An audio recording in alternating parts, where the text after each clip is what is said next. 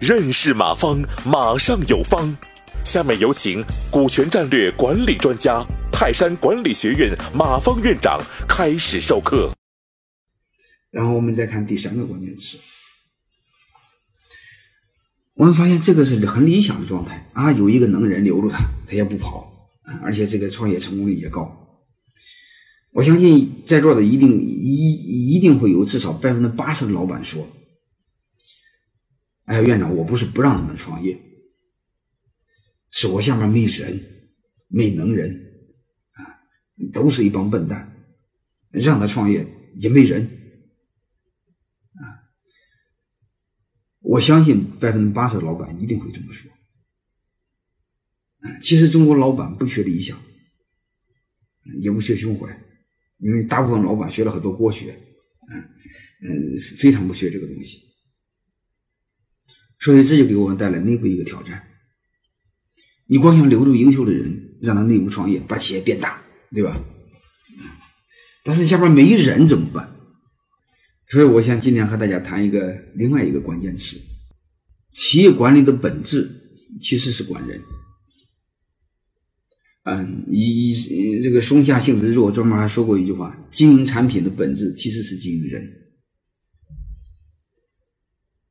因为人都愿意给自己干，你的企业内部必须形成一个文化，每一个人不是给老板干的，也不是给公司干的，是给你自己干的。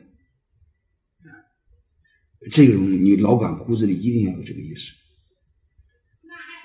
我认为说老板呢，你千万不要相信员工每年给你写的工作报告全假的啊！为实现了公司的远大理想，为实现公司目标，我干了什么干什么，其实全是假的。所有的员工工作的动力只有一个：我为了实现我的收入，我顺便完成了公司目标，就这么简单。如果公司目标影响我的收入，公司目标是狗屎。所以我们一定要充分的认识到人性。所以我让建议有一个内部的核算体系啊。你看王品牛排为什么好呢？因为因为它是一个店一个店的，它天然的是独立核算体系，对不对？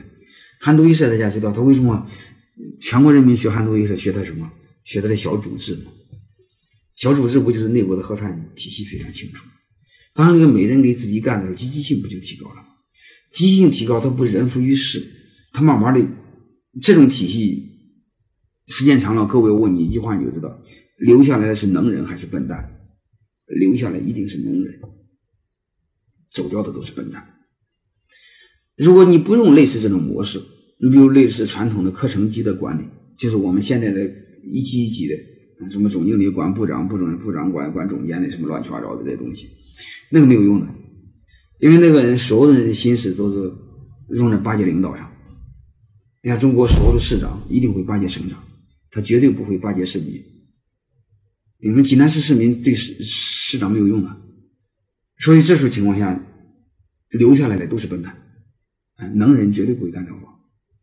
所以你这种这种环境下，你时间长了，你企业一定会留下来一帮能人啊。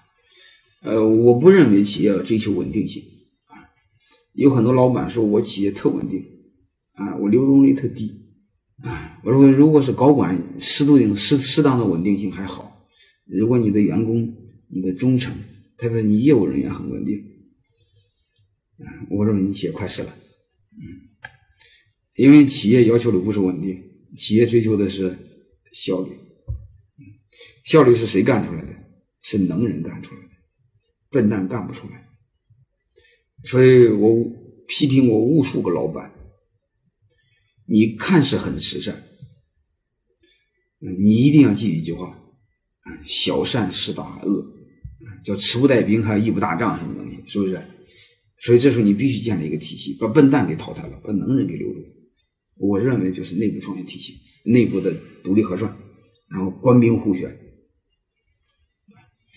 然后这种情况下，你慢慢的能人就能起来，啊，能人起来之后呢，嗯，这种过程中呢，你可以再结合的我研究的另外一个就是这个内容当中的另外一个关键词啊，你可以尝试给点干股了，因为独立经营、独立核算是最多的分的是奖金嘛，对吧？你甚至可以分一部分干股了。干股啥意思呢？他不但看碗里，他还看锅里，说白了，他不但考虑个人的利益，他还考虑组织的利益。这会儿的心和老板不就通过机制的设计不就一致了吗？对吧？但是干股毕竟是假股份嘛，你怎么变成真的呢？那你可以给他期权，把假股份变成真股份。这时候你会时间长了，你会发现他的心和公司是一致的。那实际上文化认同感是一致的，他对公司的战略的认识度也有高度。所以，所以再出来创业，他就不会背叛公司。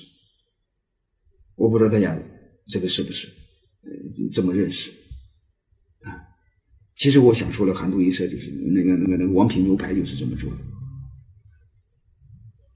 王品牛排在内部创业平台下面之前呢，他做了对高层管理者做了员工持股计划，啊，其实就是股票期权，没上市之前叫股份期权。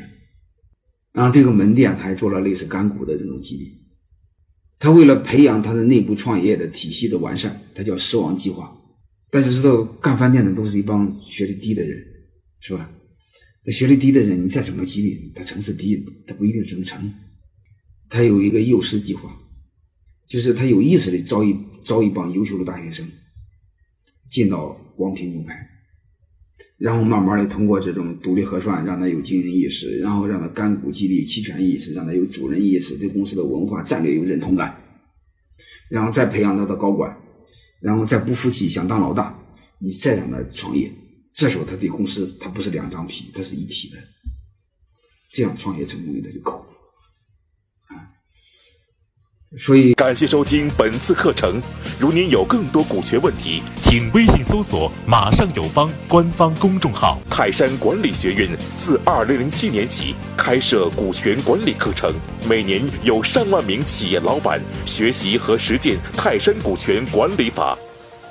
泰山股权管理课程激活团队，解放老板。